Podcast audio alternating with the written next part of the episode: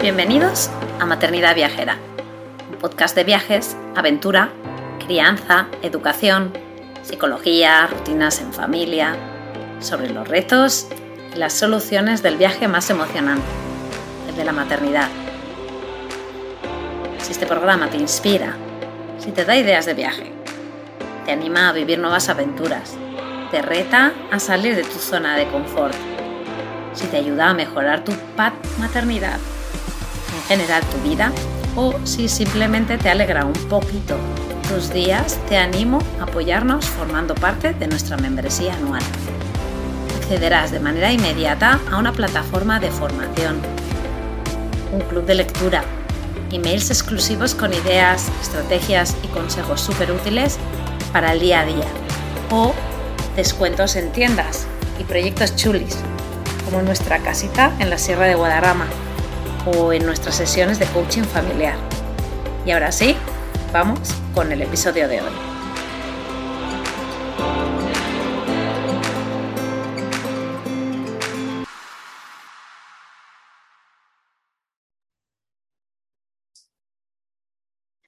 Hola, hola, bienvenidos a otro episodio de Maternidad Viajera. Hoy comienzo contando dos cositas del proyecto, así como se explicaba en el episodio primero de Viajar con Adolescentes, pues hoy os hablo de la web de objetivoairelibre.com que lanzamos prácticamente hace un año y que gracias pues al equipo creativo pues cuenta con más de 150 entradas pues sobre destino, rutas, educación y crianza. Así que hoy te animo pues a que le eches un entres y le eches un vistazo, ¿no? Pues para cuando os preparáis eh, vuestros viajes o si tenéis alguna eh, idea de pues de o, dudas sobre eh, actividades tipo senderismo, pues geocaching, bicicleta, pues que le echéis un vistazo, objetivoirelibre.com y ya de paso pues mando un abrazo a a Mónica, Silvia, Erika, Conchi, María, Carol, Laura, Itzel, Lía, Almu, pues que son las que, bueno, han estado allí siempre contando sus viajes, sus experiencias, eh, sus aprendizajes sobre crianza y que sin ellas pues sería imposible eh, haber avanzado en, la web tanto, ¿no? Y, y, ya empezamos en el episodio de hoy, que seguimos con... Em, viajar con adolescentes. Empezamos viajando con adolescentes, entrevistando a María Estela de algún sitio bonito en el que hablábamos un poco de cómo había sido para ella la transición y cómo se encontraba ella en, en este momento ¿no? de cambios. Eh, seguimos em, el episodio anterior, eh, la semana pasada, eh, hablando pues de cómo una familia viajera a tiempo completo eh, que son la familia López Palacios, pues, eh, y con su hijo Rodrigo, pues cómo, cómo, cómo había sido, ¿no? Y, yo os animo a que vayáis a esos dos episodios y los escuchéis. Y hoy estamos con, con claramente mi, mi, mi mamá favorita, porque es que esta vez es la cuarta vez que está en, en, algún momento en, el proyecto, tercera vez en el podcast.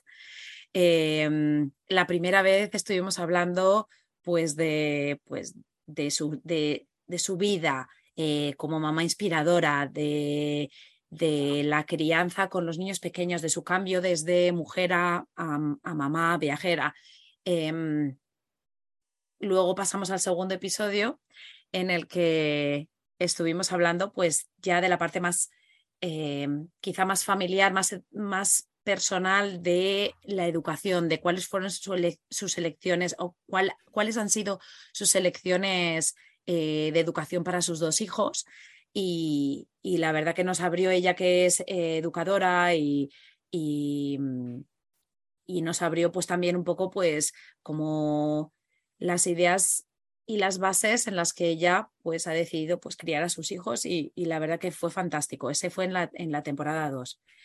Y ahora estamos hablando, pues claro, ya han pasado dos años desde prácticamente la primera vez, eh, un año y medio largo, eh, y ahora sus hijos tienen 14 y 12. Y para los que no sepáis eh, de, de, quién estoy hablando, pues estoy hablando de Miriam Fabregat. Miriam, bienvenida por tercera vez al podcast. Muy buenas, encantada de tripitir, ¿no? Tripitir, tripitir. Y, luego, y hoy, pues ya no estamos tú y yo solas, que ya hemos añadido em, Ernest y Ferran. Hola, ¿cómo estáis? Muy bien, hola. Sí, hola.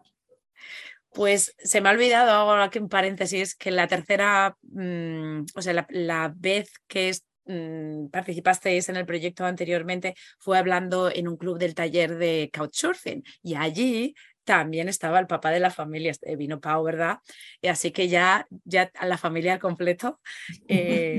Eh, en Objetivo Aire Libre y, y, bueno, pues muy contentos de que yo muy contenta de que estéis aquí y de hablar de la manera que vamos a hablar hoy de viajar con adolescentes.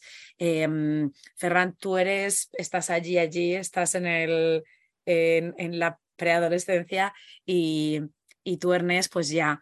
Y, a mí me interesaba mucho porque, eh, como ya he dicho, eh, yo soy fan número uno de Miriam y me gusta mucho ver y escuchar cuáles son sus visiones ¿no? de, de, pues, la crianza en general, ya no de viajes, sino la crianza, de cómo ve ella y cuáles son sus prioridades. Y, bueno, pues vamos a hacer un repasillo de, esto.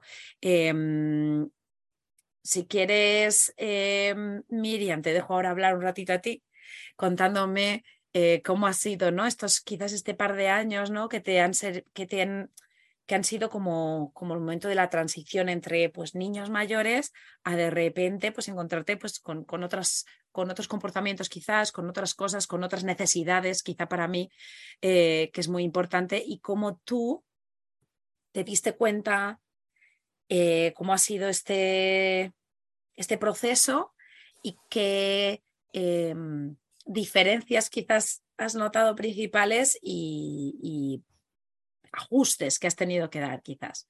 Así que te dejo hablar, Miriam. Pues bueno, mm, ahora mismo que estamos aquí hablando, estoy mirando, tengo justo en mi pared unas 20 fotos que tenemos de, viajes, ¿no? Y, realmente pensando un poco en lo que me estás preguntando, pues, pues yo veo aquí las fotos de viajes a Italia, a, Chile, a Estados Unidos. Y nuestra transición realmente ocurrió durante la pandemia en casa, pienso. Quiero decir, nos fuimos en el 2019 esos tres meses a América y, yo les veo a ellos y eran, eran unos niños, ¿no? O sea, eh, eran niños de, bueno, de final de primaria, de mediados de primaria. De cuarta y, cuarto y sexto. Eh, llegó la pandemia, estuvimos en casa y, y el viaje ya en el que yo quizá pienso cuando fuimos a, Viena hace el verano pasado, no, la anterior en bicicleta, pues ahí Ernest ya dio eh, el do de pecho físicamente, ¿no? se metió 900 kilómetros en bicicleta en 15 días, o sea, algo que, que, yo soy incapaz de hacer. Entonces, él físicamente ahí, pues ese potencial que, que tienen con esa edad es que fue ¿no? En los primeros días iba muerto, pues, eh, pero lo hizo y pues como son, ¿no? Y con esta edad, que es que tienen esa fuerza física, también mental, de cuando, cuando algo les motiva, algo les obsesiona, algo les ilusiona. Y, y, el paso o el otro hito así que recuerdo un poquito quizá como algo especial fue en esta Navidad en Egipto, ¿no? En el Cairo, que fuimos a hacer un, un free tour y cuando preguntamos en el, en el hostel donde estábamos si íbamos en taxi o a pie, me dijeron, no, no, en taxi no vayas porque vas a tardar igual que yendo a pie. Y allí nos lanzamos a la calle, era una tarde, los mercados, el, las mezquitas, el tráfico, y yo iba detrás de ellos caminando, ¿no? siguiendo el camino que nos llevaba al punto de encuentro, y yo veía a mis hijos así caminando con esa tranquilidad en medio de aquel caos que yo me sentía desbordada porque cruzar las calles, la gente, las personas con, con, trastos, con carros, con el ruido del mercado, de la fruta, de, los cacharros. Yo estaba desbordada, ¿eh? en cambio mis hijos iban caminando como, eh, bueno, fue agotador, pero realmente, mm, o sea, yo no les veía aturdidos en, aquello, ¿no? Y, el Cairo es, ellos lo dicen, el lugar más horrible que hemos estado, ¿no? Sí, sí, definitivamente, definitivamente. Pero sin embargo, fue como fácil, ¿no? Para ellos fue fácil aunque fuera eh, cansado, llegar, volver, etc.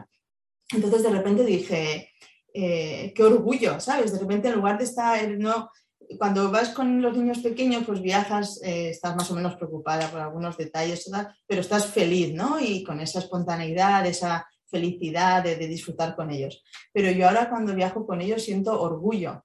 El otro día con mi madre en Venecia y con ellos me pasó igual, ¿no? Les veía llevándole la maletita a la, a la yaya, eh, moviéndose, por, esperándonos. Eh, y, yo siento orgullo, o sea, ahora siento orgullo. Eh, aunque haya momentos de, de, desencuentro, momentos en el que nuestros ritmos no son los mismos, que tenemos diferentes deseos y, y, cada vez cuesta un poco más porque somos cuatro personas con cuatro necesidades a veces distintas, pero quizá eh, es, esta es la palabra ahora, ¿no? Yo cuando era más pequeña no era orgullo, era alegría, era felicidad, era, pero ahora empiezo a sentir esa satisfacción de coger a mis hijos por los hombros y, y apoyarme en ellos y sentirme, sentirme orgullosa, ¿no? Eso es, es, es, especial. Y bueno, creo eso, quizá lo de Cairo fue, fue como el chip después de la parte de quizá de, de ese viaje en bici. Escuchándote, eh, claro, al final las madres, chicos, pues eh, no es que proyectemos en vosotros eh, o intentamos no proyectar todo ¿no? en vosotros, pero es verdad que para nosotros, para nosotras es el criar a los niños, pues es un, un querer que las cosas vayan bien, ¿no? Querer que las cosas vayan en cierta manera, creer que tener ciertos principios en tu cerebro y ver que, y querer que, tus hijos también los tengan. Entonces, claro, llega un momento, en ese momento, ¿no? En el que ves lo que querías ver hace 10 años, ¿no? Y, es guau. Se me ha ocurrido una cosa, en el episodio en el que hablábamos con Tania de, de viajar con niños, ella dijo una cosa que me hizo mucha gracia, que dijo, en el momento en el que eh, los niños se pueden abrochar el cinturón de seguridad y la sillita, en ese momento ya cambia la cosa. Entonces ahora se me está ocurriendo porque ella decía que eh, ella llevaba maleta, ella llevaba mochilas cuando viajaba, ahora que están dando la vuelta al mundo, eh, por una simple razón, y además lo decía así de claro, porque yo tengo dos niños y les tengo que coger de la mano. Y ahora, escuchándote a ti, digo, ostras, es, es, es que el cambio es en el momento en el que ves que ya no necesitas darle la mano a tus hijos, ¿no? Ni en el Cairo. Entonces, sí, es, el, ver que tus hijos son entes independientes y que confías en ellos y que... Muy guay. Me ha gustado mucho, me ha gustado mucho. Eh, ahora, pues si quieres, con, esta reflexión que has hecho, que me, que me que, que has dado ahí dos o tres cosas ahí súper claves, quizás eh, nos dices también tú también. Eh, ¿Qué diferencias quizás has visto? ¿no? Ahora he comentado un poquito, pero quizás dos o tres cositas que se te ocurran ahí de, de diferencias de planear, viajar, organizar a nivel, encontrar un destino que se te ocurre de diferencias de cuando eran más pequeños a cuando son ahora. Bueno, para mí claramente cuando viajas con niños pequeños, muy pequeños, todo es mucho más fácil. muy fácil, muy cómodo, muy barato. Eh, además, simplemente, eh, bueno, sí, es la, la, clave de viajar más despacio, ¿no? Y adaptarte un poco a las necesidades que tú como madre o como familia generas para, para que tus hijos tengan un confort y tú también. A medida que nos hacemos mayores, eh, pues yo sinceramente creo que es un poco más difícil a nivel de organización. Sí. Sí, en parte sí. Porque tenemos más opiniones y todo. Claro. Sí, con... Y no nos dejamos llevar tanto. Sí, ya no, ya no somos una maleta más. Entonces. Nunca fuisteis una maleta, pero sí, entiendo lo que dices, entiendo lo que dices. Sí, sí. Entonces, nosotros siempre decíamos que no éramos una agencia de viajes para nuestros hijos, o sea, nunca planificamos un viaje pensando en lo que ah, voy a ir a este sitio porque a mi hijo le va a gustar o le va a gustar, o voy a... O sea, no era como, ¿vale? Era, íbamos juntos y en un, equipo, un pack, como adaptándonos a, nuestras necesidades, como si hubiéramos viajado con un amigo, con una persona mayor, quiero decir, al final convivimos con personas y, ya. Pero bueno, entonces, por una parte esto, ¿no? El hecho de cuando eran pequeños eh, teníamos que quizá esto de, de, del slow trip como algo más, más ¿no? que te garantiza disfrutar más y renunciar a ciertos a ciertos, no sé, referentes que a veces en los viajes, en los destinos hay que a veces no son, no son posibles. En cambio, ahora creo que podemos hacer más cosas, pero muchas veces el ritmo tampoco, es decir, hay que adaptarse a lo que cada uno necesita. Entonces, bueno, pues hace falta un poquito más de diálogo, hace falta más planificación y empezamos ya, estamos ya en una fase en la de, bueno, yo os cuento, me apetece hacer esto, voy a ir mañana. Si nos apetece, pues eh, yo voy y vosotros quizá no os apetece, os quedáis. Entonces, hace falta un poquito más eh, este, este planificar, pero por este motivo, porque porque tenemos que contar con las necesidades o los deseos de todos. Y después, quizá en esta edad, también yo creo que es muy de personalidad. Eh, yo comparo conmigo y con Pau, por ejemplo, yo soy como más proactiva, ¿no? de preparar, de planificar, de hacer. El, hacer, eres más tranquilo, más de estar en el lugar, de no tanta necesidad de, visiteo, ¿no? De, no sé. Eh, entonces, bueno, pues eh, eso también genera a veces eh, pues desequilibrios o momentos de, no, de no estar todos en la misma onda, ¿no? Y entonces pues hace falta escuchar un poquito esto. Y para mí esa es la dificultad más, más grande. Ahora, una vez tienes compañeros de viaje como son ellos, que son súper adaptables, súper flexibles, que que los puedes meter donde sea y, van, es muy cómodo viajar con ellos, son, son 100%, no sé, es muy fácil, pero es verdad que hay que escuchar, hay que escucharse. Y ahora os voy a preguntar a los dos eh, una pregunta muy básica. ¿Os gusta viajar? Sí. Sí, sí, sí, hombre, claro. Pero claro, ¿por qué? A ver, explícame, ¿qué es lo que... Ahí viene, ahí viene la pregunta complicada. A ver, a ver, viajar, es que eh, lo estábamos hablando ayer y, yo decía, pues viajar para mí es como cuando tú vas al baño, es una cosa que haces y ya está. A mí, como lo hemos hecho durante toda la vida ya. Lo hemos hecho toda la vida, pues ya está, se hace y, se hace, no.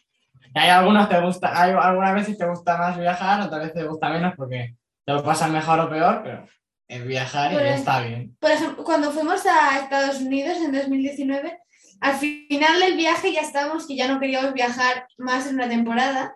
Sí. Y entonces y mi madre se fue a Berlín. Y entonces volvemos, volvemos del viaje y en el mes siguiente nuestra madre ya estaba planeando para irse a Berlín con unos amigos.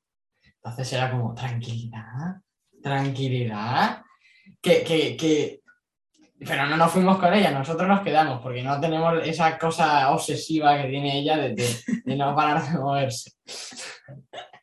Pero habíamos estado cinco meses fuera, cinco o seis meses ese año. porque en verano también nos fuimos a, a, Tailandia y a Malasia. Entonces fue como, ¿cuántos tiempos estuvimos así parados en casa? Pues fueron cuatro, cuatro o cinco, bueno, sí, en total esas fueron dos semanas entre un viaje y el otro. Pero bueno, después llegó la pandemia y nos paró en seco. ¿no? Sí, ah, y ese año, el de, viaje a América, también nos fuimos a Islandia en primavera. Ese, año fue. Sí, sí, fue movidito. Lo que acabas de decir tú, eh, Ernest, es para vosotros viajar es parte de vuestra vida y punto. Es una nueva, es una, una, una parte más de vuestra vida y ya lo tenéis como tan asumido que ya es como que no lo veis ni especial ni nada, ¿no? Sí, Pero, Claro, o sea, si yo ahora, vosotros vais a la escuela, estáis escolarizados y qué es lo que cuando tú estás en viaje no tienes cuando estás en la clase, ¿no? O en la clase o en, el centro, ¿no? Eh, ¿qué, sensaciones quizás, no sé, qué, aprendizajes, que, no sé, qué se cuece en vuestro cerebro cuando viajáis que no pasa cuando estáis eh, quizás más estáticos, ¿no? Eh, a mí, a ver, depende del viaje, pero estar tranquilo así, tirado en el sofá, eso me falta, pero claro, depende del viaje. Claro. Claro, depende del viaje. Pues yo, una cosa que noto mucho es que cuando estás en casa, no importa si es vacaciones o no, eh, siempre tienes la misma rutina. Mm, a veces cambia, pero cambia muy mínimamente. En cambio, cuando estás de viaje, Puede ser que a lo mejor estés dos o tres días haciendo lo mismo, pero, pero enseguida cambias. y estás cambiando todo el rato. Y no, hay una rutina. La única rutina es moverte. Exacto, la única rutina es que vas a cambiar de sitio. Y hay veces que os saca tanto de la zona de confort que es decir, mamá, para parar, que me apetece un poco estar en mi, Sí, en mi rutina, ¿no? Quizá volver otra vez a eso, yo os entiendo. Em, y ahora os pregunto, mirando para atrás otra vez, o sea, quizás em, viendo todos esos viajes que yo sé que habéis hecho con vuestros padres, eh, largos, menos largos, lejos, menos lejos, pero que estáis siempre, como tú has dicho, movi- moviéndoos todo el tiempo. em, que, ¿De qué os acordáis, no? O sea, por ejemplo, eh, eh, vosotros cuando estabais en el viaje de Chile, el de la Patagonia y tal, erais muy pequeños. Eh, luego también el viaje largo que hicisteis también por, por América y tal, pero ¿qué, ¿de qué os acordáis, no? O sea, ¿os acordáis de algo así? ¿Qué, es lo primero, quizás, no? El primer Ah, viaje. sí. ¿Qué memoria tenéis allí que, que queréis compartir? Venga, tú. Pues mi primer recuerdo de viajando, y también fue el, primer recuerdo que yo tengo, creo, fue en Galápagos que me mordió una tortuga en el pie. Y me acuerdo yo que el zapato era rojo y mi padre cuando intentó separar a la tortuga se hizo una herida en la uña. Yo me acuerdo de eso. Y de uno que estaba hablando, eh, diciendo no sé qué. Uno que estaba por ahí hablando también. Me acuerdo de eso, lo primero. No todos los días te muerde una, Un tortugón. una- Sí. un tortugón y, y luego, pues bueno, pues el, el- el cómo funciona el cerebro, ¿no? Lo de ir recordando y, retro- y alimentándose otra vez con lo mismo que te ha pasado. Muy guay. Y, y Ernest, tú, Pues eh, yo no, no sé por qué, pero yo en el viaje ese, Ferran tenía dos años y yo tenía cuatro, pero yo no tengo ningún otro recuerdo de antes de ese viaje. Y solo tengo do- dos recuerdos de ese viaje. Uno es yo viendo a cómo le mordía la, la tortuga a Ferran. Y el otro, eh, cuando me caí en, un- en una especie de camino de, con rocas volcánicas a los lados y me di en la frente con una roca volcánica. Yo también me acuerdo de eso. Sí, son los únicos dos recuerdos que tenemos y son comunes. Solo que desde distintas Y perspectivas. son accidentes. para eso te iba a decir. Miriam, para que se acuerden de los viajes, esto que dicen de los niños no se acuerdan, los niños se acuerdan. Nada, un par de Traumático. accidentes, Algo traumático. traumático. Ha- Hablamos mucho de este asunto porque ellos dicen, claro, recordamos mucho, pero porque hemos visto fotos, algún pequeño vídeo que tenemos de ese, ¿no? Es difícil discernir, ¿no? Y siempre hablamos de esto, es decir, bueno, como es el debate, ¿no? Si no me voy a acordar.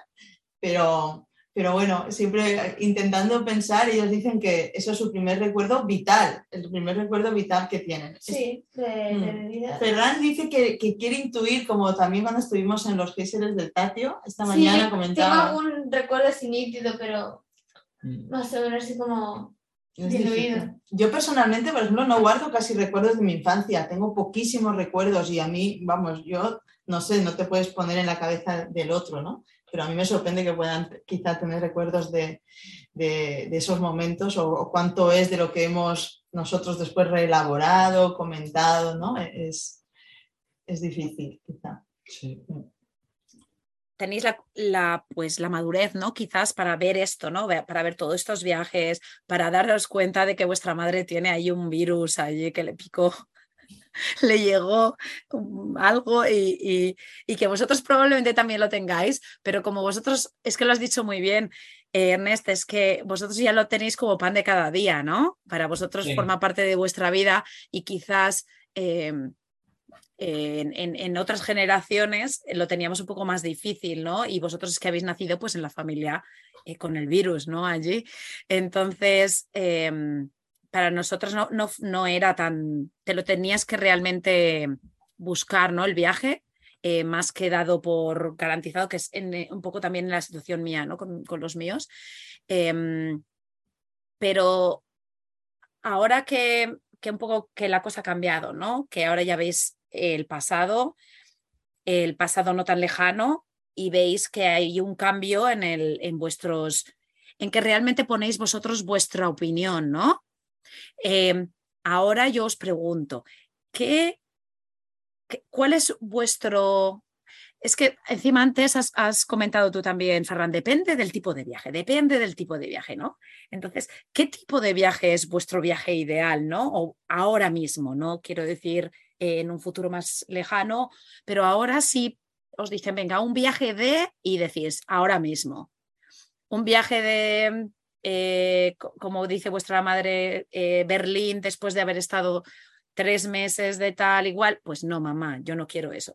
¿Qué tipo de viaje de que habláis vosotros de que realmente os llena, os gusta, os apuntáis? ¿Voy primero? Pues, a ver, si me tengo que poner a pensar, eh, así, porque tampoco me acuerdo bien de mi experiencia, cómo me lo pasé en todos los viajes. Eh, pero uno que me, me ha gustado mucho y que mm, me, me parece que eso es un viaje que podríamos hacer bastante, fue el viaje a Egipto, que llegamos y los primeros cuatro días estuvimos ahí en el, en el Mar Rojo, en la playa, descansando, sin hacer nada. Solo bajábamos a la playa por la mañana y subíamos por la noche y a dormir, ya está.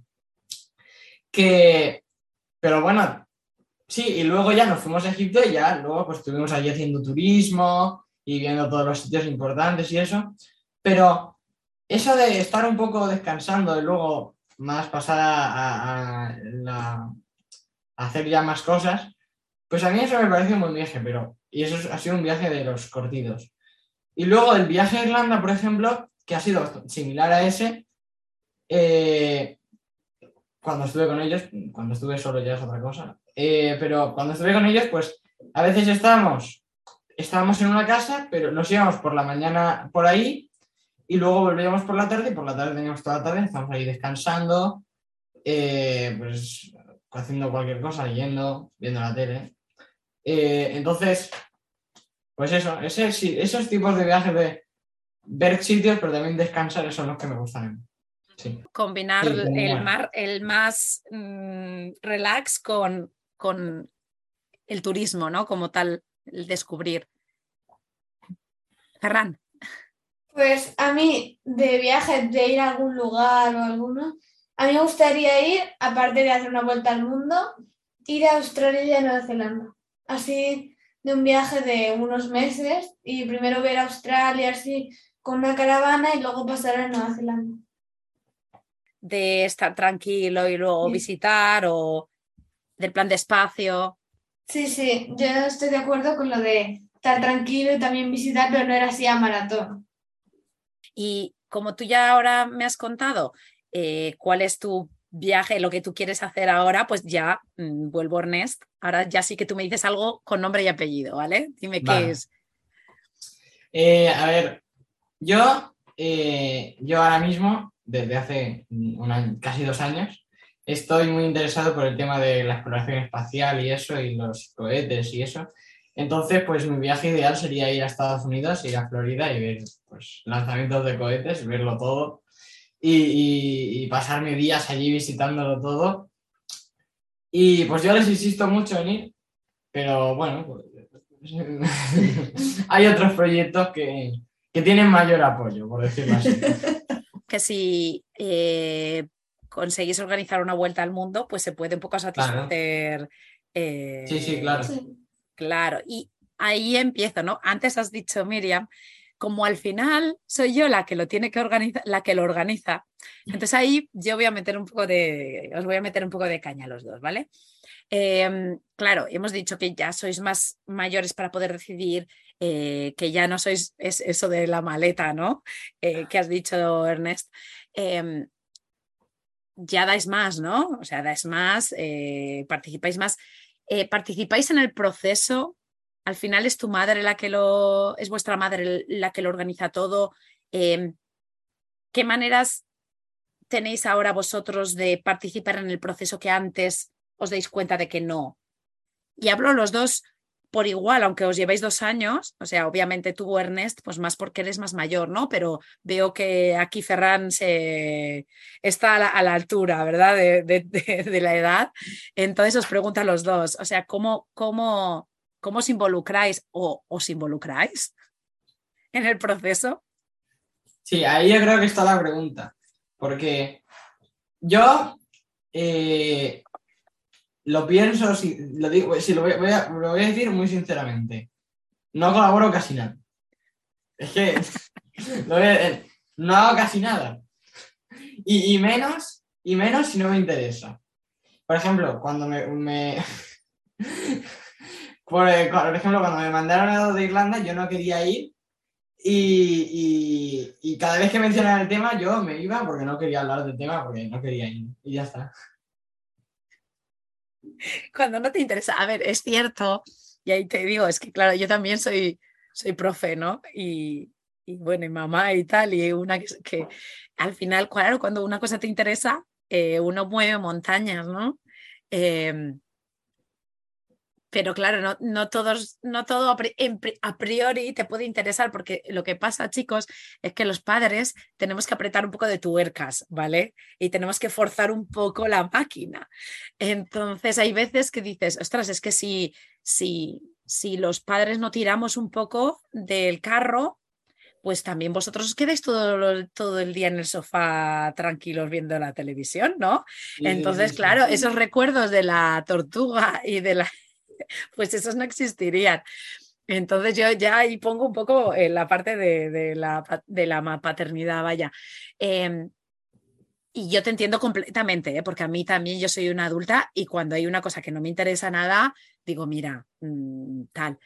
Pero, eh, ¿qué, qué crees que, imagínate, vamos a ver algo que sí que os interesa, ¿no? O sea, en este caso, a ti, Ernest, te, inter- te interesa el tema de, de Florida y del tema aeroespacial y, y que es que es súper interesante, ¿no? Imagínate que vas a hacer un viaje allí. ¿Qué? ¿Qué harías tú? ¿Cómo si ayudarías me a tu madre? Si me dicen que vamos a ir, yo, Venga, aquí. si me dicen que, que, que estaban considerando la idea de ir y eso, eh, yo, yo ya les he hecho la ruta que me gustaría hacer. Ya la tengo planificada. Y pues bueno, me pondría ahí a tope, seguro, seguro. Yo también, con la Nacional de Australia también me haría la ruta. Sí. Ujú. He, lo- he de decir, sinceramente, Ferran normalmente le- se mete más en, se mete en más temas que yo porque Obviamente, a él, él tiene como un interés más global, yo tengo mi- mis obsesiones y entonces yo me meto, cuando es una cosa que me interesa mucho, me, me- me pongo mucho con eso, pero cuando no, pues es como, "Ah, sí, ya. mm, pero a mí me interesa todo.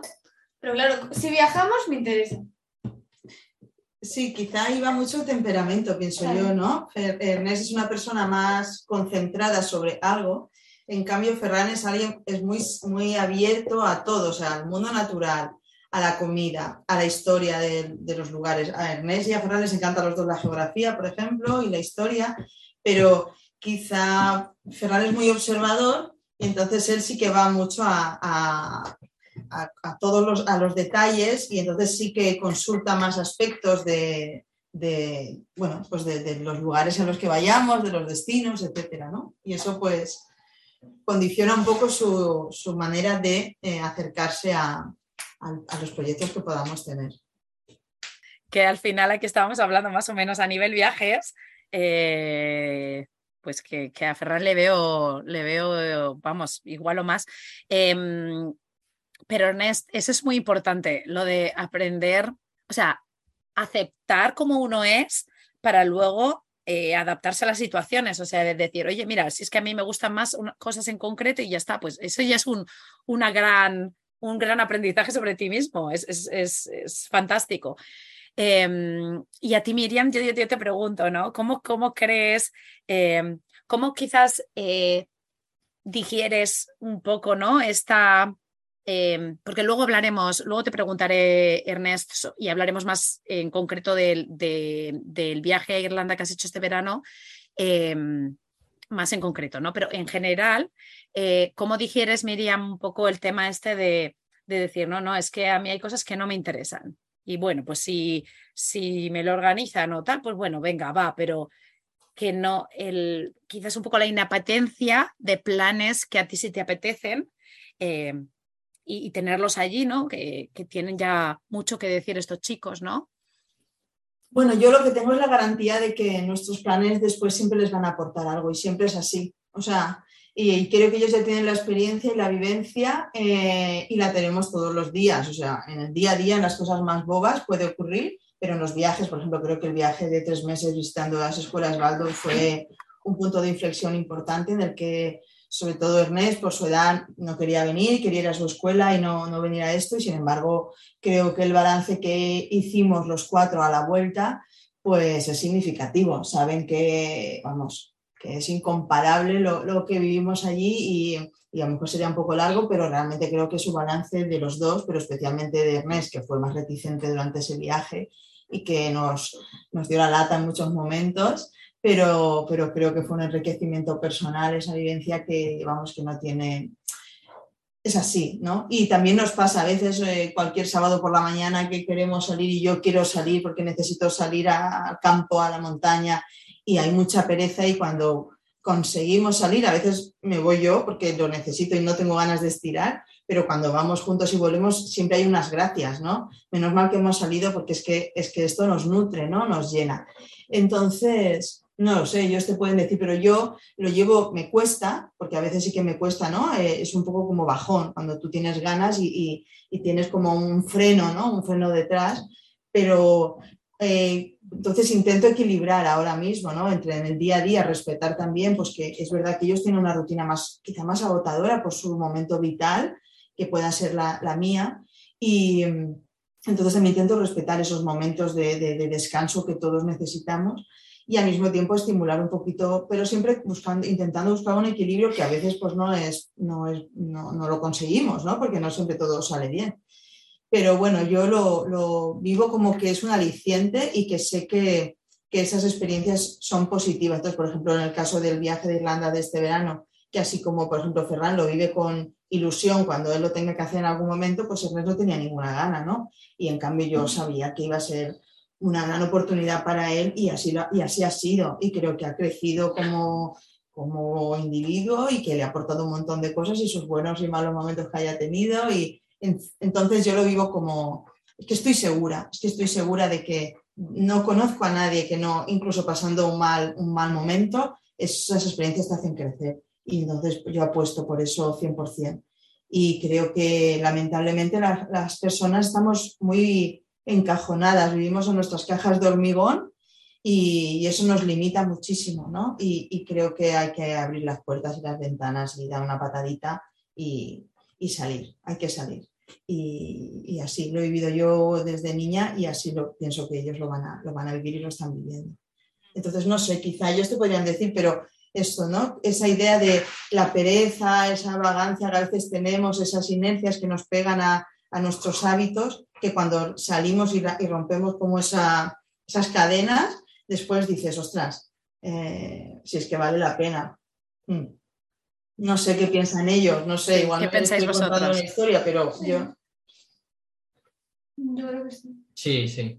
Por ejemplo, el viaje de América, yo no quería ir porque yo en ese momento, de hecho, sigo aún, eh, estaba súper obsesionado con los romanos y me encantaba. Y justo ese curso en la escuela Waldorf íbamos a dar los romanos y entonces yo, quer yo quería, entonces fue justo eh, ese curso, nos fuimos y yo no podía ir a ver, yo no podía dar los romanos en clase, que era lo que yo llevaba esperando desde un montón de tiempo. Y entonces, pues eso, no, yo no quería irme. Eh, y pero al final nos fuimos y, y, y pues nos lo pasamos súper bien. Y al final, y al final el, profe, el profesor eh, cambió, el, dio los romanos, se esperó a dar los romanos a que yo volviera eh, del viaje porque sabía que yo quería darlo y además pues, no pasaba nada. Y me lo pasé muy bien en el viaje. Y pues al final también di los romanos, entonces pues, todo perfecto. Y además ellos lo dicen, ¿no, Ferran? Tú que dices de realmente la escuela nos aporta muchas cosas, pero no es que nos aporte un mayor aprendizaje, ¿no? No sé cómo. Hmm. Yo, a ver, yo aprendo, yo creo que aprendo más cosas así y de, y de, por ejemplo, en la escuela aprendo cosas, pero porque tengo que aprenderlas y algunas cosas no, quiero, no me apetece aprenderlas, pero también de viajes sí. De viajes sí me, no, me gusta también. Eh, bajar los, los, brazos, ese empujón, ese vale la pena para todos, aunque haya un momento de, de, pues de, de lucha, en, entre comillas. Eh, voy a una palabra que has dicho antes, Miriam, que decías, en ese viaje nos dio un poco la lata. Eh, has- entonces, ¿a qué, qué- qué era, qué era eh, el protestar? Sí, ¿Tú te acuerdas, Ernest? ¿Tú te acuerdas o, o no? Yo, yo me acuerdo que os di la lata antes, pero luego no. Sí, fue Sí. casi todo el viaje fue muy negativo, ¿no? Sí, eh, me- lo único que dijo que cuando fuimos al final, ya la parte final del viaje, que fuimos a Río de Janeiro, le dijo que por haber ido ahí merecía la pena haber ido al viaje. Y al final ya me Sí. gustó haber ido, pero al final de todo. Sí. No, pero se pasó gran parte del viaje como, pues eso, ¿no? Mis amigos, mi escuela, estarán haciendo esto y tal.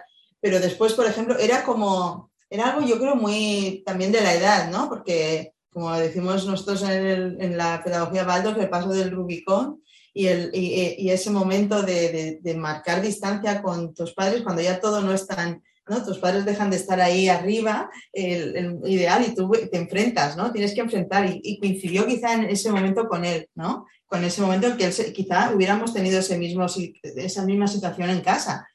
Eh, pero él utilizó esto un poco como esa añoranza y este, ¿no? De que yo me gustaría estar en la escuela, estarán haciendo esto, mis compañeros en la escuela, tal. Pero después él cuando estaba en las escuelas y estaba viviendo sus experiencias, yo le observaba porque yo estaba en el entorno y él estaba feliz. Pero cuando estábamos juntos era cuando él aprovechaba cualquier momento para esto, ¿no? Pequeñas quejas, era como, eran, no sé, eran detalles, ¿no? Eh, que bueno, que sí que, que creaban ahí momentos de, y bueno, él se dejó después de dos meses y pico lo que dice Ferran. Estábamos en, en el pan de azúcar en Río y cuando estás allí en ese paisaje espectacular, en esa ciudad, que desde ese lugar es pues, uno de los lugares, yo creo, más, más fantásticos, ¿no? Urbanos, y, y- y el contraste con la naturaleza también allá, pues, y él me acuerdo que dijo eso, dijo, mamá, solo por haber venido hasta aquí ha merecido la pena este viaje. Y Estados Unidos también. Y sí. y bueno, entonces yo dije, uy, menos mal que te oigo decir algo así como eh, que te sale del corazón o, o de- sin control, ¿no? Porque era como que había estado siempre muy medido para no, no valorar, pues habíamos estado en lugares espectaculares, ¿no? En- habíamos estado en California, habíamos estado en, en México viendo las pirámides, habíamos estado en lugares fantásticos y aquel día fue como que él se, se dejó llevar y cuando yo le dije, oh, qué bien, Ernest, que por fin, me dijo, bueno, bueno, bueno, tampoco te creas que hubiéramos venido aquí directamente y yo hubiera ido a la escuela con mis amigos, ¿no? Y fue como de, de retraer otra vez y recoger el, el cable, no decir, "Shh, no, no te, no te confíes. Y tam- también que en la escuela Caracol, que fue la que estuvimos un mes, ¿sí? eh, no- yo estuve en segundo, o sea, a mí me tocaba cuarto y yo estuve en segundo. Él le tocaba sexto y, le to- y estuvo en cuarto. Sí. Y claro, y a él pues darlo todo otra vez. En la obra- yo en la obra de teatro que hicimos al final de curso me sabía el papel porque ya había hecho esa misma obra. Cuando estaba en segundo, después. Sí, eso para ellos fue un poco como- contradictorio, ¿no? Porque como los años iban, son distintos y además la pedagogía Waldorf en realidad empieza un año más tarde de lo que empieza en España, entonces ellos iban como adelantados. Entonces era como decir, es que estamos haciendo otra vez lo mismo que ya hemos hecho en, en Alicante. Es como, ¿no? Y yo decía, bueno, pero estáis viviendo otras experiencias, no se puede comparar y es distinto, ¿no? Y bueno, fue, fue muy interesante esa, esa vivencia, pero no estuvo exenta de, de nuestros momentos ahí de, de algunas tiranteces, ¿no? Pero bueno. que la gente que nos está escuchando, ¿no? Que está quizás en la fase de edad de los míos, ¿no? Que yo los tengo con 8 y 10, pues que estamos un poco pues escuchando también por ver, ¿no? Y, y a mí esa palabra de, de dar la lata, pues decir que a qué, qué, qué representa eso, ¿no? Y, y claro, lo que, lo que te pasaba a ti, Ernest, es que estabas enfurruñado con la vida y estabas allí mm, que no te dejaba disfrutar hasta que de repente hubo un momento que dijiste, además es que esta, esta anécdota, chicos, eh, mm, vuestra madre la explicó en el primer podcast, esta la, la contaste, Ah, eh, que yo me acuerdo. sí, sí, sí. Em, pero sí, bueno, el, el- el- el el global, ¿no? También, o sea, nadie dijo que la vida era fácil, nada, nadie dijo que, que todo iba a ser eh, flores y, y maravillas, ¿no? Pero bueno, pues eh, los, las satisfacciones muchas veces vienen, pues como te has comentado antes, ¿no? De todo, ¿no? De cosas más buenas, de cosas más malas, y hay que mirar un poco lo global, ¿no? Y también los detalles, ¿no? Em, Vamos a hacer un salto a Irlanda, porque ya ha salido ya el tema varias veces. Yo quiero tocarlo esto, porque eh, yo con tu madre, Ernest, he hablado varias veces de esto y así con, por las redes, no hablando mm, en persona, pero en, pero en escrito así y tal, pues por las cosas que iba poniendo.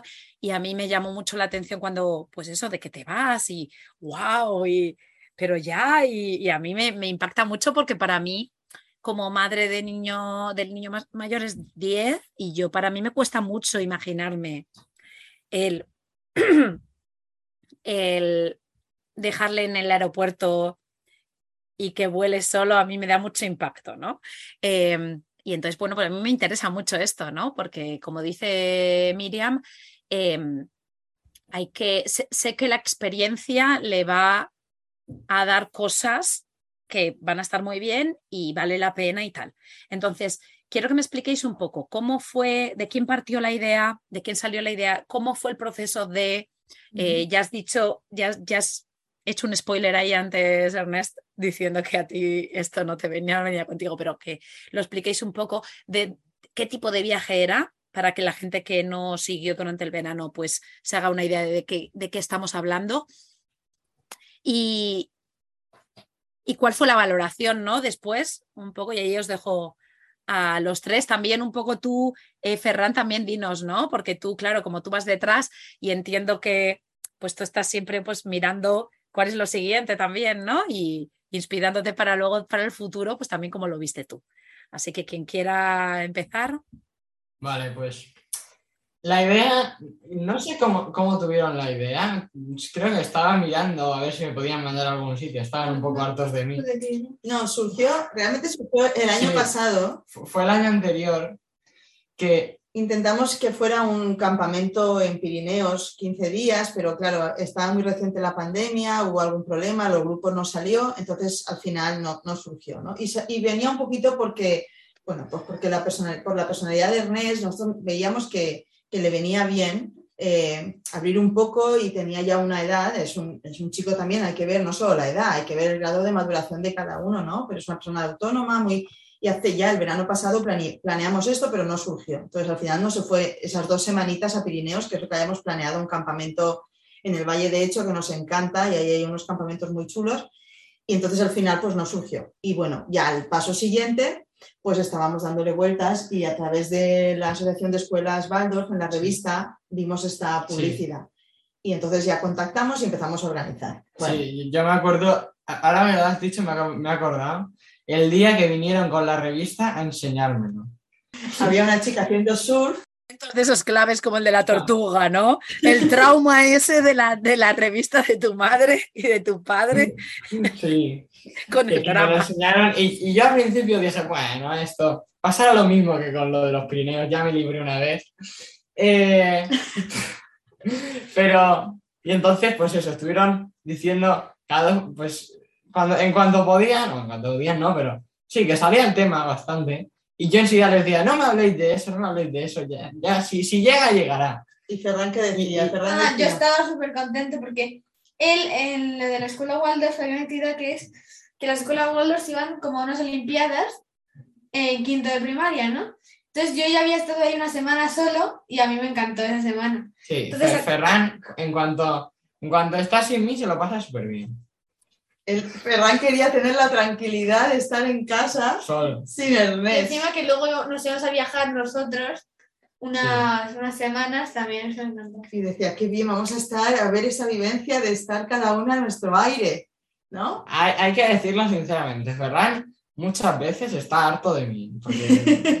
es así, yo, yo, sí, está, a veces se harta de mí mucho. Y, y con razón. Eh, y entonces, pues eso, yo estaba, bueno, ya llegará el día y eso.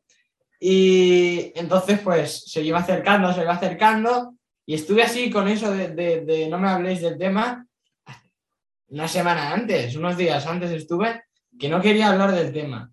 Y, pero al final llegó y pues ese día fue ir y porque tenía el móvil que, que no iba solo y, y, estaba todo el rato con el móvil preguntándole, y ahora entro por aquí eso en el aeropuerto. Entra por aquí, pero voy por aquí y porque no sabía qué hacer, porque tú cuando, cuando vas con, viajando con, yo cuando iba viajando con ellos, yo iba y, y, era seguir a ellos.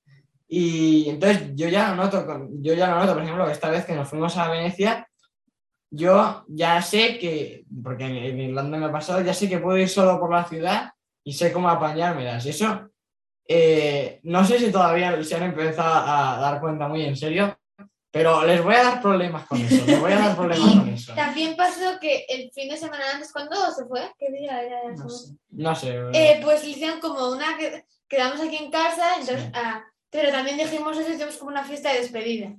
Claro, a el que no quería hablar del tema, eso se sentó. Entonces, lo, lo curioso y lo enriquecedor es que, por ejemplo, Ernest y Ferran han estado en 25 países distintos. Han cogido no sé cuántos vuelos. Están hartos, han hecho vuelos de, de una hora y de 13 horas. Quiere decir, se sabe en el protocolo, se supone, se sabe en el protocolo perfectamente, ¿no? Han cruzado fronteras, han hecho el check-in mil veces, han sacado, en fin, lo tienen muy interiorizado, parece. Pero sin embargo, el día en que Ernest tuvo que cruzar el control de, de adu- de pasajeros en el aeropuerto y cruzó es el cristal, porque era un cristal, nosotros le veíamos desde fuera, ¿no? Y yo recuerdo cuando puso su mochila encima de la, de la cinta del control de equipajes, que nos miraba como diciendo, la tengo que poner aquí, ¿no? A mí me, hacía, me parecía muy divertido. Sí, Porque yo decía, pero ¿cómo puede ser que mi hijo me esté preguntando esto si lo ha hecho cientos de veces, ¿no? Y bueno, pues por una parte yo sabía que tiene, tenía ese bagaje y esa tranquilidad, ¿no? Pero, pero a la vez pues te sorprende porque es verdad, y más en esta edad, pueden hacer, a veces hacen, el cerebro eh, está madurando en, en esta- en este momento vital, ¿no? Y hay muchas rutinas que realmente no, no están interiorizadas, ¿no? Y que los padres tenemos una sombra muy alargada y esa sombra muchas veces es muy limitante. Entonces, en el momento en que Ernest pasó ahí el control y él tenía el móvil hacía dos semanas activo, no sé cuánto tiempo, muy poquito, y yo recuerdo que me mandó el primer mensaje como, ¿y ahora qué hago? Digo, ¿cómo que ahora qué haces? Pues tienes que mirar las salidas y ver cuál es tu puerta de embarque. Y yo me partía de la risa, porque digo, ¿cómo puede ser que me esté preguntando esto? ¿no? Pero bueno, fue su, fue su experiencia y, y de ahí a como dice ahora, ¿no? O sea, él ahora pues ha vivido, se ha movido solo, ha estado en diferentes lugares, ha tenido que ser autónomo y ahora dice, eso va a dar problemas porque voy a tener mucha autonomía, ¿no? Es que es genial, eso es lo que, o sea, sé que la próxima vez que se tenga que ir eh, lo va a hacer con mucha más tranquilidad y lo va a hacer con seguridad. Y seguramente Ferran, que tiene otro carácter, pues probablemente lo haga con más seguridad, pero también es verdad que una cosa es verlo desde fuera y otra cosa es cuando tenga que cruzar él el paso y tenga que hacerlo y estar solo y sentirte que estás solo y que tienes que decidir tú y, y, bueno, pues pequeñas cosas que tienes que ir asumiendo. Entonces, bueno, creo que romper eso, esos, ese cordón, ah, pues hay que hacerlo eh, o, darle flexibilidad más que cortarlo, quizás flexibilizarlo para que nos permita ser autónomos. ¿no? Y hay que, hay que experimentarlo, si no lo experimentas no, no, no vale, no vale. Sobre todo eso de, de la autonomía que yo esa autonomía la tenía, pero no me daba cuenta de que la tenía realmente. Y entonces, después de estar solo en Irlanda ese tiempo que estuve, cuando me volví a encontrar con ellos, es que me, sentía un poco como dentro de, como aprisionado otra vez. Porque ya antes tenía libertad total, podía, casi total, podía hacer cualquier cosa. Y entonces estaba con ellos y antes de ir a Irlanda, cuando me enfadaba con ellos en un viaje o eso, pues me enfadaba, pero al final tenía que seguir con ellos. Pero luego cuando estaban, estábamos en Irlanda, pues me enfadaba y me iba por ahí. Y luego ya tenía el móvil y ya después de un tiempo, cuando ya me hubiera, pasado el enfado, pues ya volvía, pero ya es el, eh, ya me iba por ahí y ya no es lo mismo. Este verano te has dado cuenta que tienes ese superpoder que lo tenías dentro, ahora ya lo sabes, pero tú ya sabes eso de que con great power comes great responsibility, ¿no?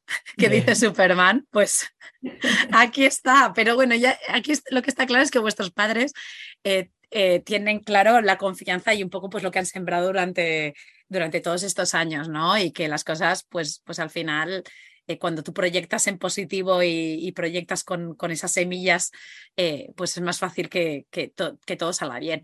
Pero ahora te pregunto, ¿cuál es tu valoración ahora? O sea, sí, aparte del tema de la independencia, pues eh, ¿cómo fue esa experiencia de estar 15 días sin tus padres? ¿qué, te ha aportado quizás? ¿Qué cosas no te, no te gustaron tanto Vale, primero, primer punto, que a mí me, me- me- enteré cuando estaba ya en Irlanda. No fueron 15 días, fueron 21. Y no lo sabías. Ay, madre mía. No lo No, sé. no, no, no les porque no había caso. escuchado, porque no había No- no les escuchado. había hecho caso y entonces no me había enterado. y entonces yo estaba allí la primera semana, que la primera semana lo pasé bastante mal. Y estaba allí y decía, bueno, venga, una semana y ya. Y era, no, eran dos más. entonces fue como... Y, y me enteré Que me cuando se suponía, me enteré cuando se suponía que faltaban cinco días para acabar, pero entonces me enteré que faltaban 12. Y, y pues eso, pero luego la- yo, si me dicen, si me dicen eh, si recomiendo la experiencia, que es lo que me estás preguntando, creo yo ahora, eh, yo la recomiendo mucho, me lo pasé súper bien, eh, pero tienes que tener suerte en una cosa solo, Pero, pero. solo en una cosa, y esa cosa es, en, eh, bueno, es este caso, eh, en la casa que te toca, de acogida. Porque yo tuve la muy mala suerte de tener una casa, casa de acogida donde había una señora que era vegetariana, pero era vegetariana y, y al nivel exagerado, porque no dejaba ni que otras personas comieran carne en su casa. Y entonces, pues eh, yo lo pasé mal. Yo lo pasé mal, pero no solo por no comer carne, es que ni cosas que, que sí, sí, ahora lo cuento, Ferran, sí. Eh, cosas que, sí, por ejemplo, para, que para comer teníamos, la- su idea inicial era que nos lleváramos un, un sándwich con, con mantequilla de, de cacahuete y ya está, para comer. Y claro, eso para comer no es nada. Encima ellos que están en la edad de comer mucho, eso solo es como. Pero para comer, no almorzar, no comer. Para comer, para comer a mediodía. Sí, entonces, bueno, tuvimos ahí la crisis de Sí. estoy pasando hambre, mamá. Sí, Pero yo le dije, bueno, búscate la vida. Hay un supermercado a 10 minutos. Búscate la Sí, vida y y compra. Hay alternativas, no vas, a, no vas a desfallecer por eso. Entonces, bueno, son, son situaciones en las que te puedes encontrar, pero hay que decirlo todo.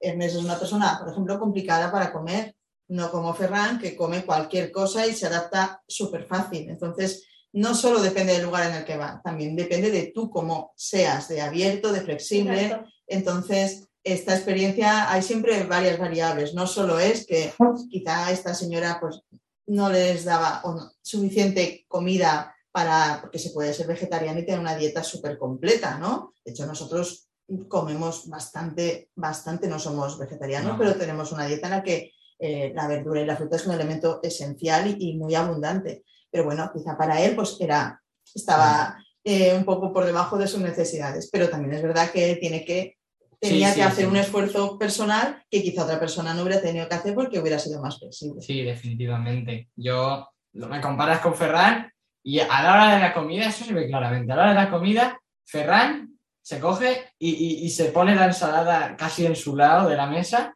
y, y empieza a comer. Y yo, en cambio, me acabo mi plato y enseguida quiero repetir y no he tocado la ensalada en toda la comida. En, en Venecia, cuando fuimos al gueto judío, yo quería ir a un restaurante judío, pero él quería ir a uno de pasta. Claro. Y al final fuimos a uno de pasta, pero Claro, claro, estás en un sitio. exacto, porque Ernest es menos flexible para eso. Sí. Y bueno, pues eh, es eso. Y entonces luego la, la anécdota esa que me han dicho que cuente es que entonces cuando me dijo eso de ir al supermercado, yo fui y me compré un, un paquete de estos, como- sí, un paquete de estos con, con unas lonchitas de, de no, es jamón, sí. Sí, sí. Jamón. Sí, de jamón. Y entonces llegué a la casa con eso después de... y que era nada. Y entonces llegué y la señora me dijo, no, nada de carne en mi casa. Y entonces me tocó. Toda había una casa al lado. Y entonces me tocó dejar la, la carne en, el, en, el- en la nevera de la vecina. Y todas las mañanas, a las 8 de la mañana, a, pedirme el- a pedirle el jamón a la casa de la vecina. Y entonces, pues, una de las anécdotas del viaje. Quizás, ¿no? Si tienes un- a un chaval de 14 años de acogida, o sea, de acogida, de intercambio y tal y cual, quizá lo veo un poco también Sí, yo, ¿eh? O sea, yo lo veo un poco, quizá radical sería la palabra. Sí. pero son Ah, aprendizajes. sí. Y, y yo y lo noto, yo allí comí una barbaridad de cosas que aquí me ponen y pues, no. O que ni me ponen porque saben que no, no- me va a costar mucho comérmelas y no, no me las voy a comer. a tus 14 años en, en unos límites, ¿no? Que no habías visto hasta ahora. eh, y sí, lo que tú dices, un poco, también un poco mala suerte, aparte de lo que tú dices también, Miriam, de, de la personalidad de cada uno y de las rutinas de cada uno, ¿no? Yo, yo también, es que ahora me estoy imaginando porque yo también tengo los dos, que el mayor es, el mayor también es como Ernest y el pequeño, y la pequeña es como, como Ferran. Así que yo me estoy, estoy aprendiendo mucho aquí. Em, ¿Cómo fue cuando ya pasaron esos 21 días y fueron el resto de la familia a buscarte? Fue, eh, has comentado quizás antes un poquito, ¿no? De cómo fue ahora sentirte un poco más aprisionado, ¿no? Sí, Pero- yo, yo, yo cuando estaba en Irlanda, pues yo tenía, estaba, porque no estaba sola en la casa de acogida, estaba con otros dos chicos, eh, pero eh, podíamos hacer casi lo que quisiéramos, podíamos salir, irnos a dar un paseo por ahí, podíamos, luego había, llegado, había la hora de cenar y eso, pero era muy libre y luego pues llegué, llegué, a la, bueno, llegué a la casa donde estaban ellos y pues era como, no, yo, yo quería seguir con la rutina que tenía porque aparte de lo de la comida me lo estaba pasando muy muy bien. Y pues eso. Entonces pues aprovecha. Esto de que dicen de tenemos 18 veranos o 18 para estar con, con nuestros hijos, ¿no? Aprovechalos. Y veranos me refiero pues a todo, a todo, ¿no? Eh, a ti, tú ya, ya, ya, esto ya lo estás viendo, estás viendo que... Sí, yo realmente ahora cuando, cuando planeamos y planificamos, yo siempre se lo digo, digo, yo creo que vosotros tenéis que empezar a, a- a- a planear vuestras propias ideas y vuestros propios, vuestras propias opciones. Cada uno también tenemos nuestro ritmo, nuestras necesidades y dentro de las posibilidades que nosotros tengamos como familia, pues que son las que son, pero obviamente creo que ahora hay que empezar a buscar un, bueno, un equilibrio entre todos nosotros y yo creo que ahora hay un paso en el que, bueno, pues por ejemplo viajar es una inversión que a nosotros nos supone un esfuerzo porque obviamente no, no, quiero decir, es limitado, nuestros recursos son limitados, nuestro tiempo también y aunque, eh, por ejemplo, pues a mí me encantaría poder pedir otra excedencia y poder hacer otro viaje largo, pero bueno, quizá eso lo tenga que invertir en que ellos puedan hacer esa experiencia de poder irse un tiempo y, quizá yo tenga que renunciar a hacerlo yo, ¿no? Quiero decir, estamos en un momento en el que, en el que ya no solo es eh, vámonos los cuatro, es que a lo mejor lo que supone irnos los cuatro pues merece la pena eh, invertirlo o ver la manera en que ellos puedan hacer esas experiencias, ¿no? Entonces, y sobre todo después, por ejemplo, yo también planeo eh, o tengo en mi mente pues, posibles proyectos. Ellos quieren de, hacer estancias, de hacer colaboraciones, de hacer voluntariado. eh, no sé, hay tantas cosas, creo que tienen una edad que, yo lo veo en mi alumnado, ¿no? El alumnado que tiene ilusión por hacer cosas, por, por vivir, por, y creo que eso no puede ser estando al lado de tus padres. No es que sea mejor ni peor, es distinto. Entonces, bueno, ojalá podamos hacer un equilibrio, ¿no? Ojalá pudiéramos, pues no sé, Ferran pueda irse dentro de dos o tres o cuatro años cuando él quiera, quizá a Nueva Zelanda, hacer una, un intercambio allí, una estancia y nosotros ir a verle y pasar un mes juntos. Pero obviamente habrá que ir buscando un equilibrio porque nuestros recursos son los que son y, y ahí estamos, ¿no? En ese momento. Pero sí que es verdad que ahora yo siento un poquito que, que vamos a tener que, que reajustar nuestras posibilidades para que ellos, si, si quieren, y nosotros también les empujaremos, obviamente, pues tengan sus propias vivencias, ¿no? Porque creo que, creo que eso es importante. Y también creo que es importante que, que estén con otras personas distintas a ellos y tengan que adaptarse a, a ellos, ¿no? A, pues no sé, es que hay tantas opciones, creo que eso es importante, no solo el, el viajar por el, el hecho de viajar. Tú antes preguntabas, ¿qué viaje es ideal para ti? Pues para mí siempre que pueda entrar en una comunidad hacer algo, para mí ese es mi viaje ideal. O sea, no, no, no me atrae solo, aunque me encanta el, visitar lugares, lo que más me gusta es entrar dentro de una comunidad, colaborar de alguna manera o hacer algo, creo que eso me aporta algo que, que no, no tiene comparación con otro tipo de, viajes, por mucho que, que me guste visitar sitios. Me gustaría que ellos también hicieran eso, ¿no? Ojalá, no lo sé, pero bueno, va a ser su decisión, como si no se quieren mover, eh, será su, su decisión. con el tema de, de la economía, ¿no? Del tema de, de que tú lo has expresado bien, ¿no? O sea, ideal sería pues tener recursos infinitos para hacer lo que tú quieras eh, sin que el, el, el, dinero sea una traba, ¿no? O sea, no pensar en el dinero y planear tu vida. Sí, pero la vida es la vida y obviamente pues, pues necesitas sacar ese dinero de algún lado y los recursos para la mayoría de los mortales no son ilimitados. Entonces, lo has explicado muy bien. Eh, ¿Qué supone? Eh, además, al principio también has comentado, ¿no? Tampoco eh, con la diferencia entre viajar con niños y viajar con, con ellos ahora, ¿no? Con adolescentes, con niños más mayores, pues que económicamente ya no es lo mismo, ¿no? ¿Qué, nos, ¿Qué me puedes contar tú quizás en, este, en, este, aspecto tú tienes más que aportar? Eh, ¿Qué cambios has visto a nivel económico? ¿Qué cosas son las que realmente el gasto se multiplica? Y, y un poco cómo, cómo, cómo organizarse mejor, ¿no? Y, y tal. Hombre, yo por una parte creo que el mundo no está pensado para los jóvenes, en absoluto, eh, así como hay descuentos para los niños, hasta seis años no pagas o descuento tal, los jóvenes no cuentan y los jóvenes son personas totalmente dependientes, ¿no? A mí me sorprende y me encanta, pero me sorprende que haya descuentos, por ejemplo, para la tercera edad, que me parece genial, sobre todo para esas personas que tienen un nivel, unas condiciones económicas eh, limitadas y por tanto hay que estimular el acceso a la cultura, al movimiento, al deporte, ¿no? Pero los jóvenes hasta los 18 años, si consideramos que es la edad laboral, o, 16, eh, no tienen ningún tipo de, ingreso ni pueden tenerlo y, sin embargo no hay, no hay políticas o ¿no? de, apoyo a esto ni a sus familias. ¿no? Lo único, lo único lo del, lo del descuento de estudiantes, que ni siquiera están todos los sitios y, y tienes que como... es verdad que hay, hay ciertas, bueno, y también depende mucho de qué países, qué lugares, pero bueno, en general los jóvenes no, no, no cuentan, ¿no? Y creo que eso es un hándicap muy grande para las familias cuando llegamos a, este momento vital, ¿no? Que, realmente es un esfuerzo económico. Obviamente, si sumas, pues que consumen, comen como cualquiera de nosotros, ya no puedes hacer descuentos, compartir eh, pues las habitaciones, etcétera, etcétera, pues todo esto es, es, un, es un gasto extra, ¿no?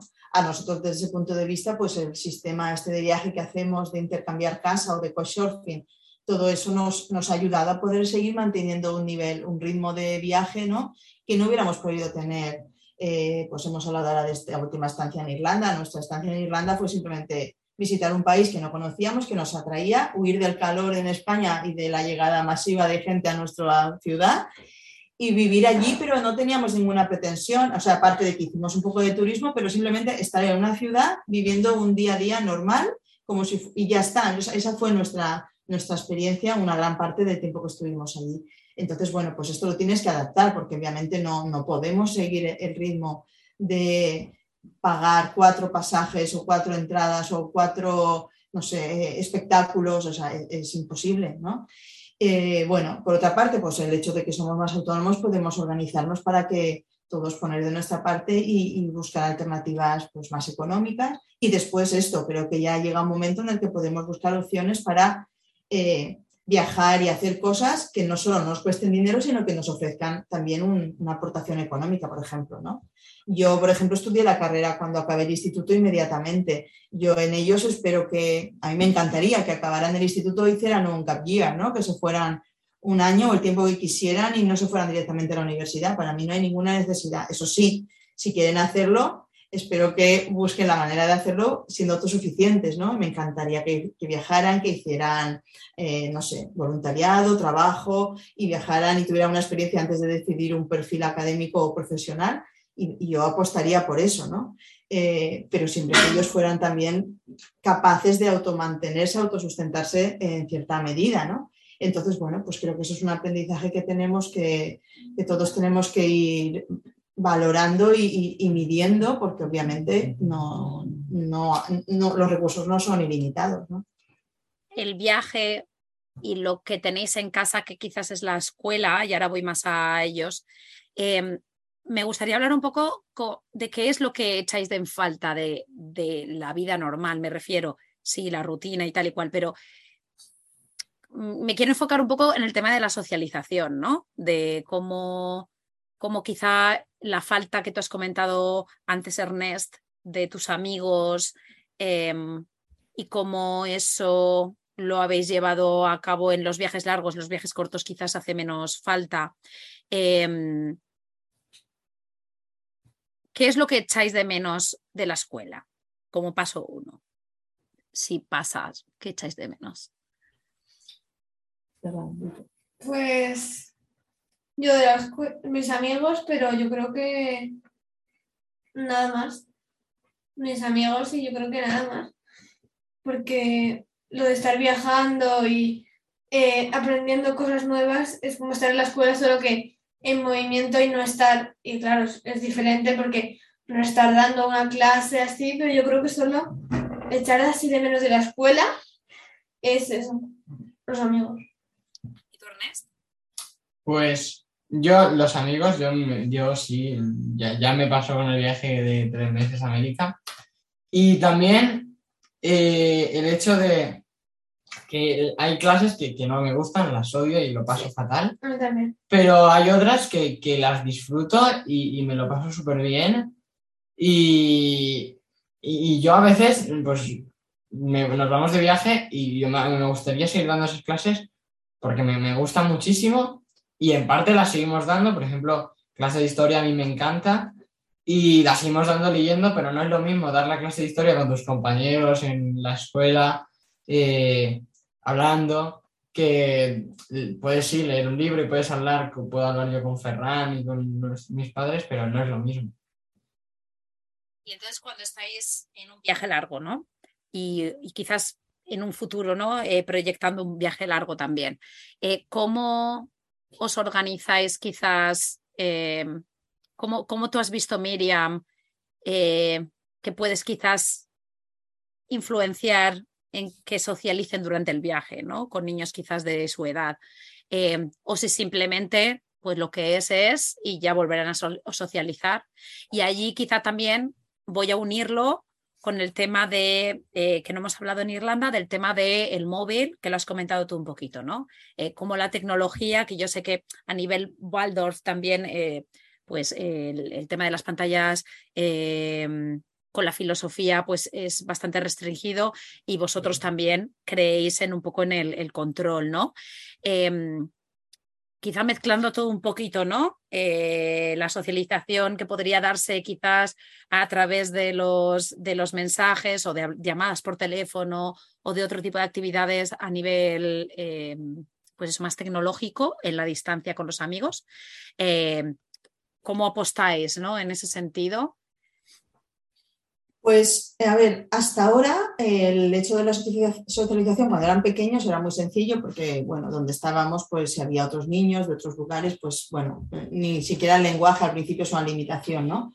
Después, cuando ya han sido más mayores, en el caso del último viaje que estuvimos más tiempo fuera en estas escuelas, buscamos escuelas, en este caso en Sudamérica, incluyendo Brasil, para facilitar un poco la comunicación y eso, pues la verdad que fue muy sencillo y ellos enseguida enseguida se relacionaron con, con estos, con los niños del lugar donde estábamos y, entonces, bueno, fue muy, fue muy cómodo.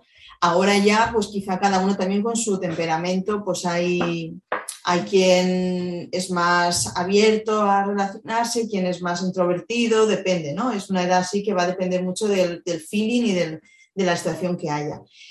En la distancia, pues nosotros sí que no hemos, claro, con esta edad ya sería diferente. Ahora yo ya les dejaría a su, a su demanda, ¿no? Un poco de, de mantener el contacto pues, desde este momento, porque bueno, yo creo que una vez Ernest va a cumplir 14 años la semana que viene, para mí ya es un momento diferente y ahí hay que dar un poco más de, autonomía, de libertad y de capacidad de autocontrol, aunque a mí yo sé que me o sea, voy a estar ahí como un poco pesada, porque es algo que, creo que, que no voy a poder, eh, bueno, no quiero evitar, ¿no? Creo que es importante que, que haya un, reflejo de, lo que yo creo que es un límite, igual que lo, pondr- lo pondría pues cuando conduzco, pues, o cuando, no sé, cuando como, ¿no? Que, al final no es lo que dices, sino lo que haces, y para mí eso es importante. Eh, y después, entonces, bueno, entonces en este momento, pues yo creo que ya hay que facilitar esa comunicación tanto con la familia desde el punto de vista también de lo que ellos les apetece y con los amigos. Y yo facilitaría en un, viaje futuro ese contacto de una manera natural, ¿no? Creo que es algo que hacemos todos. Y yo algo que echa- echo de menos, o sea, realmente a mí algo que me encantaba cuando viajaba en la era pre 5G o ya, ¿no? Era el no comunicarme con nadie durante ese tiempo. O sea, para mí eso era maravilloso, estar un mes, que era lo que más tiempo estuve fuera, o sea, estuve más tiempo, pero como estaba trabajando tal, pues sí que escribía correos, tal. Pero el hecho de no llevar móvil para mí era una experiencia lujo, era un lujo que, que, añoro y que, y que, y que me encantaría poder vivir otra vez, pero claro, es una herramienta de trabajo y también de, de viaje, con lo cual es imposible prácticamente, ¿no? Pero eso de estar realmente desconectado creo que es algo eh, que, bueno, a mí personalmente creo que es, es fantástico. Y entonces, bueno, vincular eso con la parte académica, pues creo que por una parte eh, la Internet o todo lo que tenemos ahí es una gran fuente de conocimiento, también tutoriales, etcétera, etcétera. Pero como ellos han dicho, o sea, para mí el verdadero conocimiento y, también hay que establecerlo, que debe haber una comunicación, ¿no? lo que tú adquieres o lo que tú tomas de, las redes, de, los, Internet, es unidireccional, o sea, hay alguien allí que te está te está virtiendo, pero tú no puedes devolver, ¿no? Entonces, en el aula, en, el parque, en, una conversación eh, de sobremesa, hay un diálogo, hay una comunicación real. Y ahí es donde se genera el aprendizaje, ¿no? Entonces, para mí, y yo es algo que intento trabajar, ver una película, no solo ver una película, es cómo la hemos visto todos y cómo lo compartimos. Leer un libro o ver una entrevista, es decir, para mí eso es lo, fundamental, de tener un entorno multicultural, diverso o con compañeros distintos, con realidades familiares diferentes, etc. Y eso es lo que yo creo que aporta la escuela o un entorno, me da igual, llámale escuela o llámale, pero creo que es verdad que cuando estableces unos lazos con un grupo, se generan ahí unas, unas sinergias que pueden ser muy enriquecedoras, ¿no? Y, ese grupo pues lo podemos generar de muchas formas. Entonces, bueno, creo que como ellos han dicho, y yo también lo vivo así como docente, creo que en el aula si generas un espacio para el diálogo eh, y para el encuentro de ideas, es cuando se genera un aprendizaje fantástico.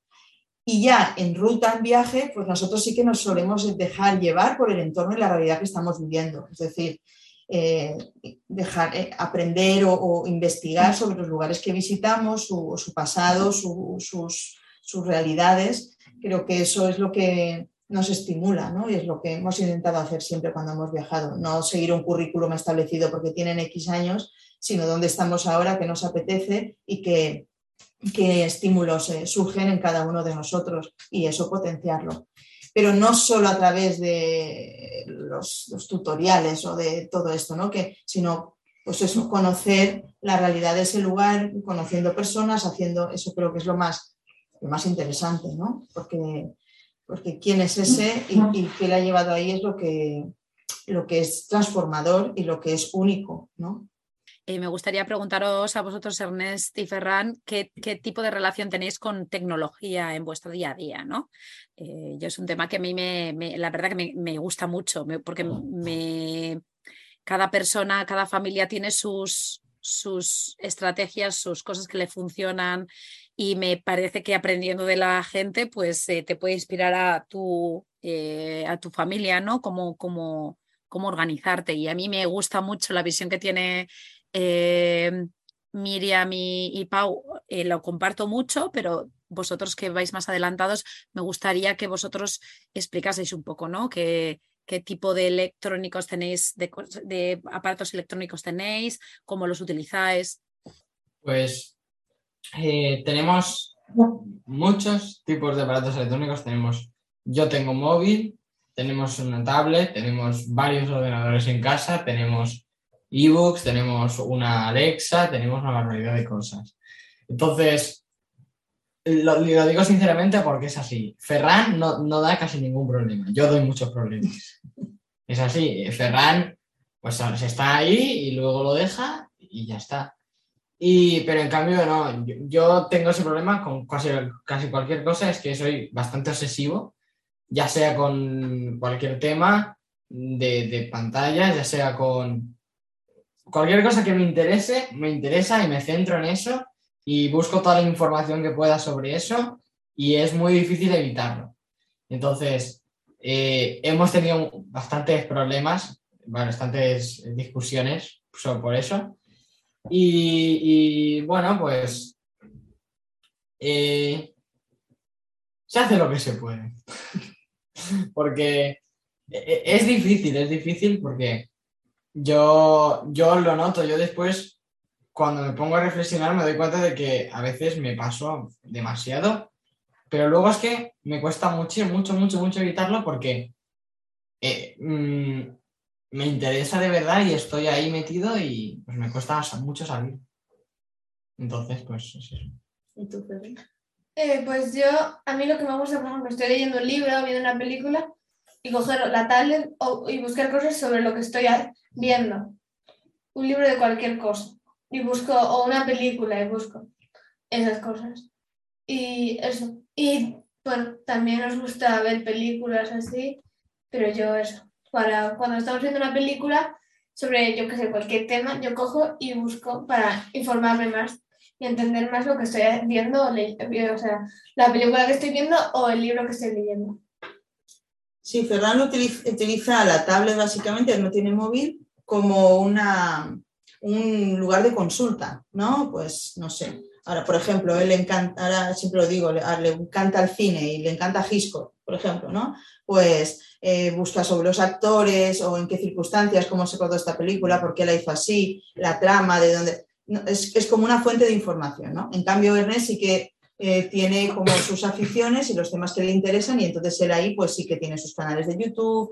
Eh, No tienen, nunca han tenido ni tienen videojuegos, ni PlayStation o como las que sean, ¿no? Videojuegos sí, pero bueno, yo, Ernest sí, pero PlayStation y eso. No tenemos- no. Nunca hemos, tenido, nunca hemos tenido ningún tipo de Play, Nintendo, ni nada. Sí, ju- hemos jugado videojuegos, hemos jugado mucho, bastante en la tablet y ahora yo juego un poquito, un poco en el ordenador. Y sobre eso, yo, por ejemplo, el tema que más me interesa ahora, que es esto de ingeniería aeroespacial, yo a mí casi lo mi- no, no me he enterado de nada de eso o de casi nada de eso por hablando con gente. Si me he enterado de eso ha sido, al principio empecé a informarme por libros, pero sobre todo mi mayor fuente de información ha sido internet. Me, paso, me puedo pasar horas y horas y horas leyendo artículos, viendo vídeos muy, muy detallados. Y, y, y- y luego a mí me dicen que, que- pero también me pasa eso, a mí se me, cuando me obsesiono con algo, me paso todo el rato pensando en eso y no importa qué estamos haciendo, que estoy pensando en eso constantemente y, y me cuesta muchísimo salir de eso. Me pasa viajando que estamos visitando a lo mejor un sitio súper bonito, pero yo sigo pensando en, en- en un cohete que he visto. Y entonces, pues, eso me, me hace que a ve- a veces me cueste disfrutar de los sitios a los que vamos porque soy muy, muy obsesivo. Y pues eso, sí, es eso. Sí, entonces este tema del mindfulness, ¿no? Es algo que va, es algo, yo también me reconozco en la personalidad de Ernest, ¿no? En, mi manera también de actuar. Por eso creo que hay que entender cómo somos cada uno. Y cuando hablamos de la limitación, yo considero que a Ferran no, no necesita limitaciones, porque es que él no es nada, no tiene una personalidad adictiva, por decir, ¿no? Aunque es muy eh, flexible y, y versátil. En cambio, Ernest, incluso yo, tenemos más tendencia a cuando nos, eh, nos enganchamos a un tema, pues Sí. a estar ahí recurrentemente, ¿no? Cuando vamos a un viaje como el de Irlanda, yo antes de ir al viaje está ella obsesionada con Irlanda, leyendo libros de Irlanda, viendo películas de Irlanda. Y, y claro, pues todo esto también hay que conocer a cada uno para saber si hay que intentar poner ciertas, ciertas limitaciones, ¿no? Eso es importante. Y, y bueno, también es verdad que, por ejemplo, ¿a qué juego juega Ernest? Pues juega un juego de historia. ¿Cómo se llama? Yo juego a un juego que tiene más de 10 años, pero que para mí es uno de los mejores juegos que he jugado, que es uno que se llama Victoria 2, que básicamente es un juego donde, que representa la, la economía, la política y la... Sí, es un juego- Geopolítica. sí. la geopolítica mundial en el siglo XIX y entonces escoger un país y controlarlo y tienes que controlar la economía y todo eso. Y entonces tú le cuentas que yo juego a eso una- a, a cualquier padre de una familia así y dice, oh, pues muy bien, entonces dejadle que juegue. Pero es que yo entonces me obsesiono y me paso horas y horas ahí y entonces al final, pues no, no, no puede ser. Entonces, pues es eso. Yo, hubo una temporada, el año pasado creo, que yo jugaba videojuegos más, pero al final tenía un juego que al final ya me aburrió y lo dejé y ya desde ese momento ya no juego videojuegos. Bueno, alguna vez que vamos a casa de mis primos, a veces Sí. juego un poco, pero nada. Bueno, entonces es eso. Nosotros quizá este tipo de juegos más dinámicos, más de, superar, pues, esto no existe aquí. No es algo que no, no existe y no, y bueno, si en algún momento les apetece, pero yo sí que para mí era importante que, que hasta madurada la adolescencia no, no hubiera eso, porque, porque creo que no, no, es, no es saludable. Y bueno, pues así estamos. Y- y así como muy- funcionamos. Pero me gusta mucho cómo lo han contado ellos desde su pu- pu- Ujú. punto de vista y resalto un poco el tema este de hay que conocer eh, los, los puntos débiles, los puntos eh, de donde sacar partido, los fuertes de cada hijo, ¿no? Porque y que, y que- y que no todo sirve para todos, ¿no? Porque cada uno es diferente y que no hay reglas de uno más uno son dos y ya está, ¿no? Que al final es todo una flexibilidad desde que nacen los niños, pero quizás en este momento, ¿no? De la pre y adolescencia, pues todavía más, ¿no? Eh, última cosa que me gustaría hablar con vosotros y preguntaros, ¿qué tal vais con el inglés? Porque eh, con el tema este de lo de la socialización en viaje y vosotros que hacéis viajes internacionales todo el tiempo, ¿no? Y que al final el, el inglés, pues está claro que, que, pues que, es, que es básico, ¿no? Entonces, ¿cómo os veis? Eh, ¿Cómo estáis? ¿En qué momento estáis? Me, me hace curiosidad. Vale. Eh, yo lo, lo reconozco sinceramente, a principio de este año eh, no estaba mal porque el tema de viajar mucho mejora mucho la situación. Eh, no, no, inglés no, no he destacado nunca mucho en inglés, pero el tema de viajar yo sobre todo entiendo muy bien el inglés cuando, cuando lo, lo hablan y, eso sobre todo yo lo entendía relativamente bien. Eh, pero sí, sí que, por ejemplo, un vídeo o una película sí que necesitaba subtítulos muchas veces. Eh, pero después del viaje a Irlanda, eh, y también a causa de que en el viaje a Irlanda, al tener bastantes horas libres, vi muchos vídeos sobre el tema este de exploración espacial, que son todos en inglés, porque sí, es así. Pues esas dos cosas, el viaje a Irlanda y los, todos los vídeos, que ha sido una barbaridad de, horas que me he pasado ahí viendo, eh, escuchando y pues ahora ya cualquier vídeo o película, no tanto, pero sobre todo vídeos, los veo en inglés sin subtítulos y perfectamente, y lo entiendo todo perfecto. Y entonces eh, ya casi estoy suscrito a más canales de, en, YouTube, a más canales de, en inglés que en, que en castellano, porque los temas que me interesan son todos principalmente en inglés y, y no tengo ni- ningún problema para escucharlo perfectamente. Y tú, eh, Ferran, ¿qué tal? ¿Cómo te ves? Pues yo no tanto como él, porque claro, él con lo de Irlanda y eso, pero yo me quiero ir así también de intercambio para aprender más inglés y así tener más, en el futuro más habilidad para seguir viajando, pero yo creo que yo no tanto como él y eh, yo cuando tenía su edad, yo creo que él estaba igual que yo.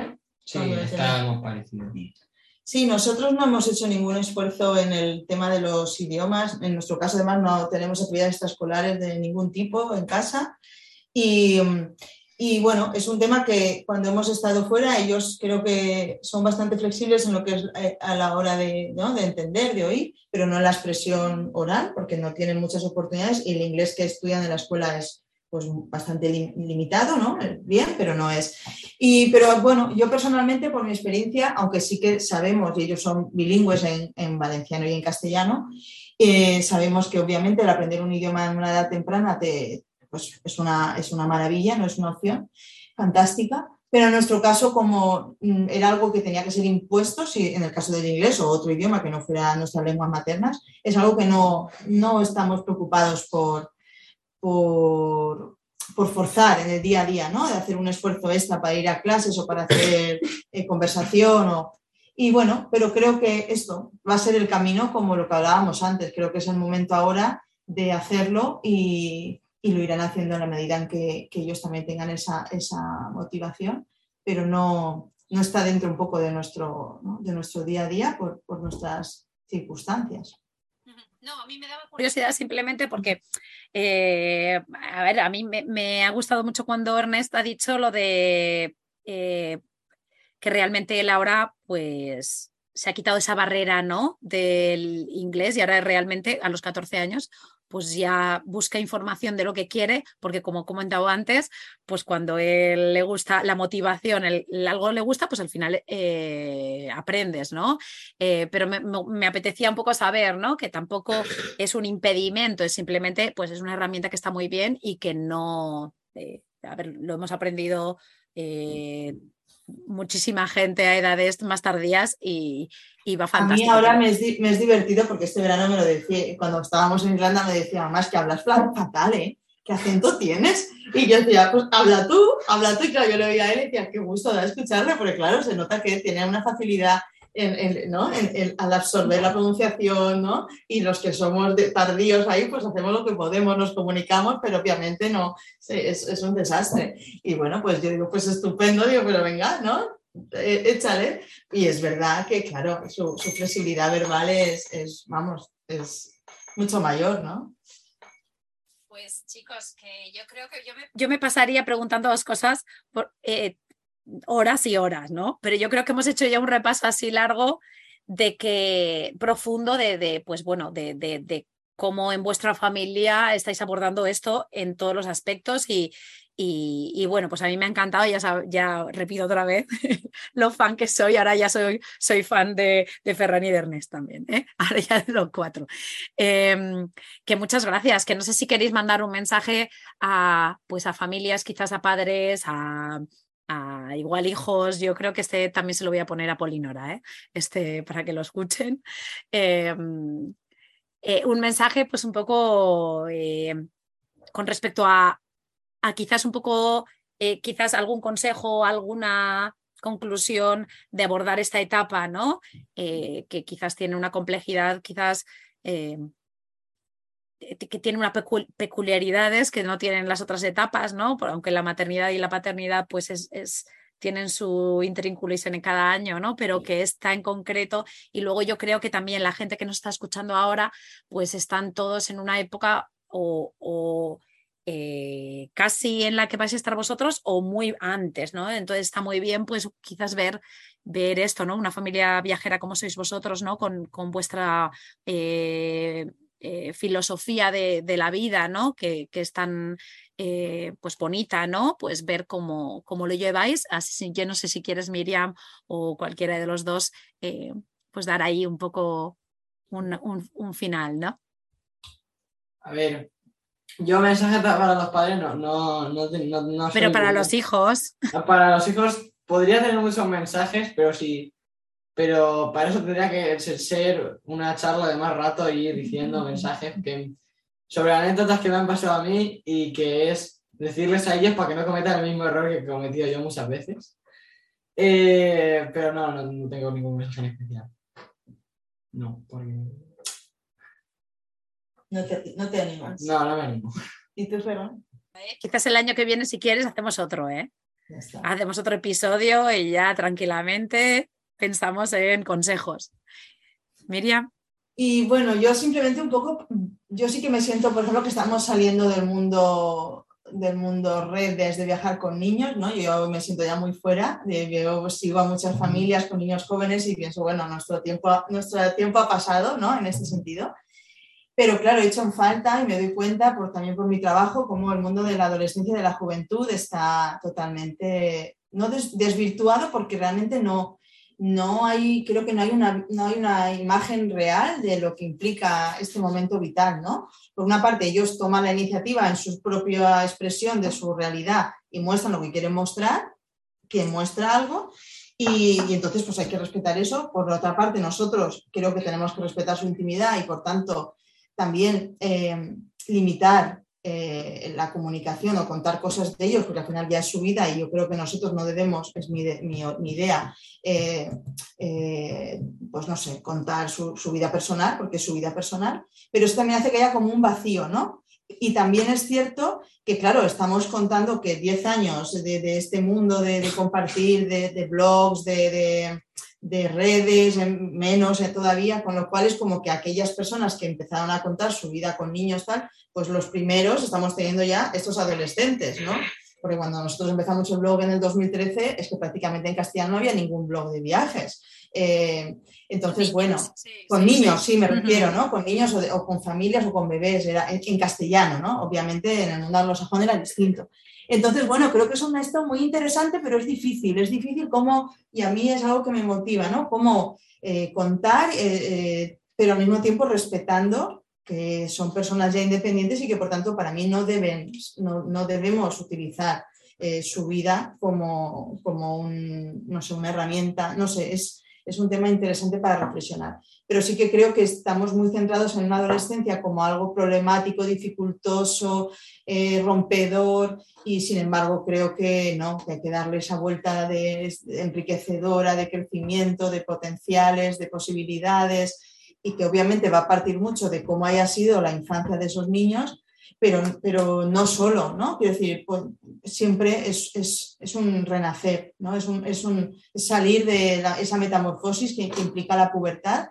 Y, y, bueno, yo sí que he hecho, creo que es un reto, un reto para todas las familias que estamos llegando a esta etapa y para aquellos que quizá no han participado, pero sí dar una visión más positiva y más creativa de, de la adolescencia en toda su diversidad, porque creo que es súper interesante y yo lamento mucho esa visión, un poco lo veo también como docente, ¿no?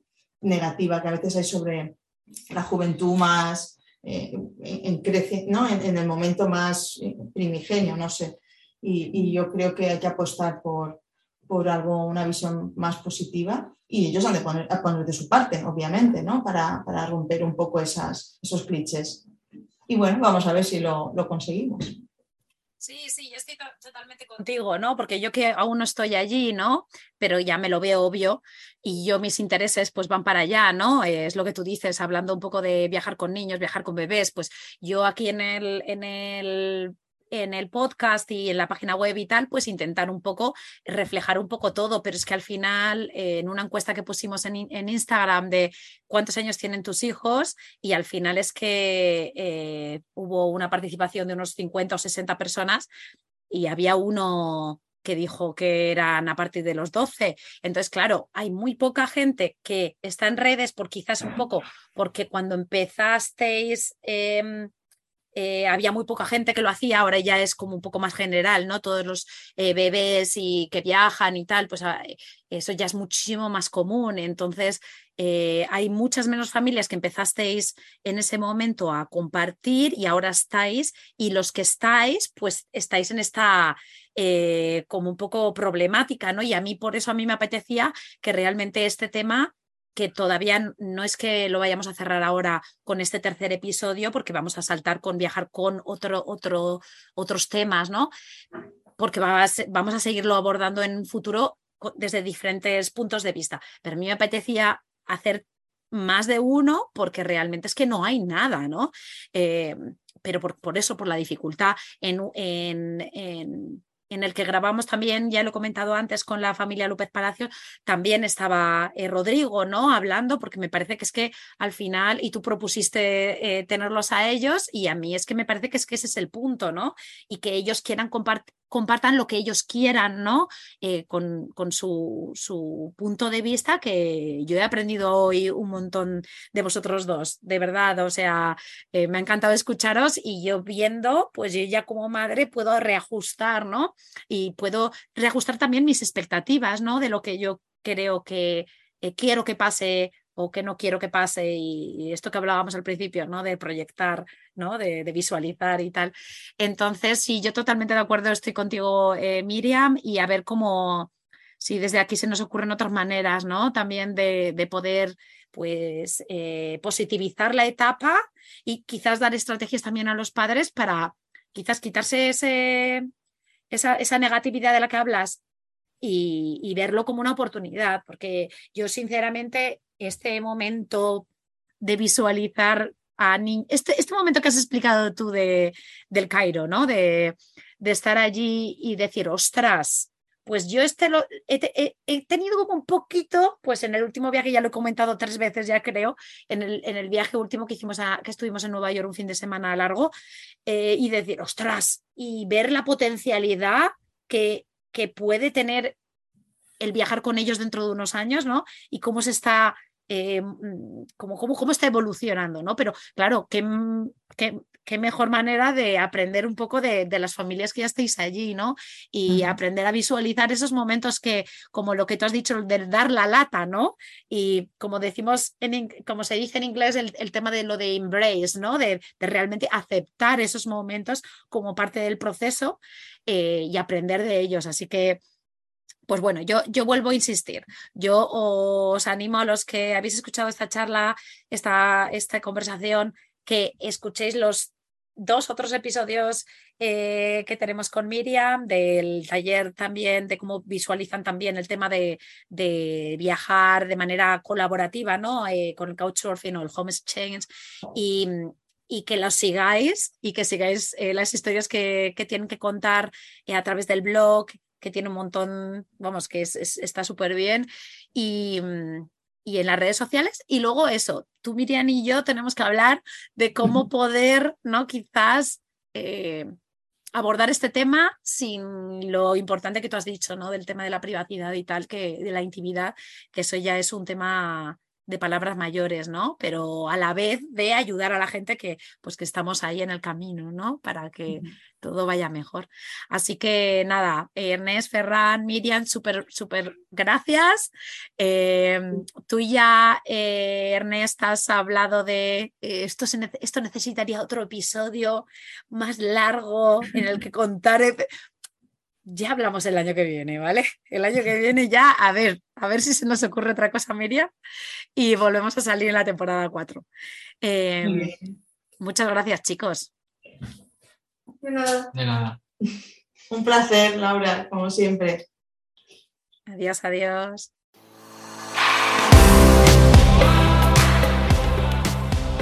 Gracias por quedarte hasta el final. Espero que te haya gustado.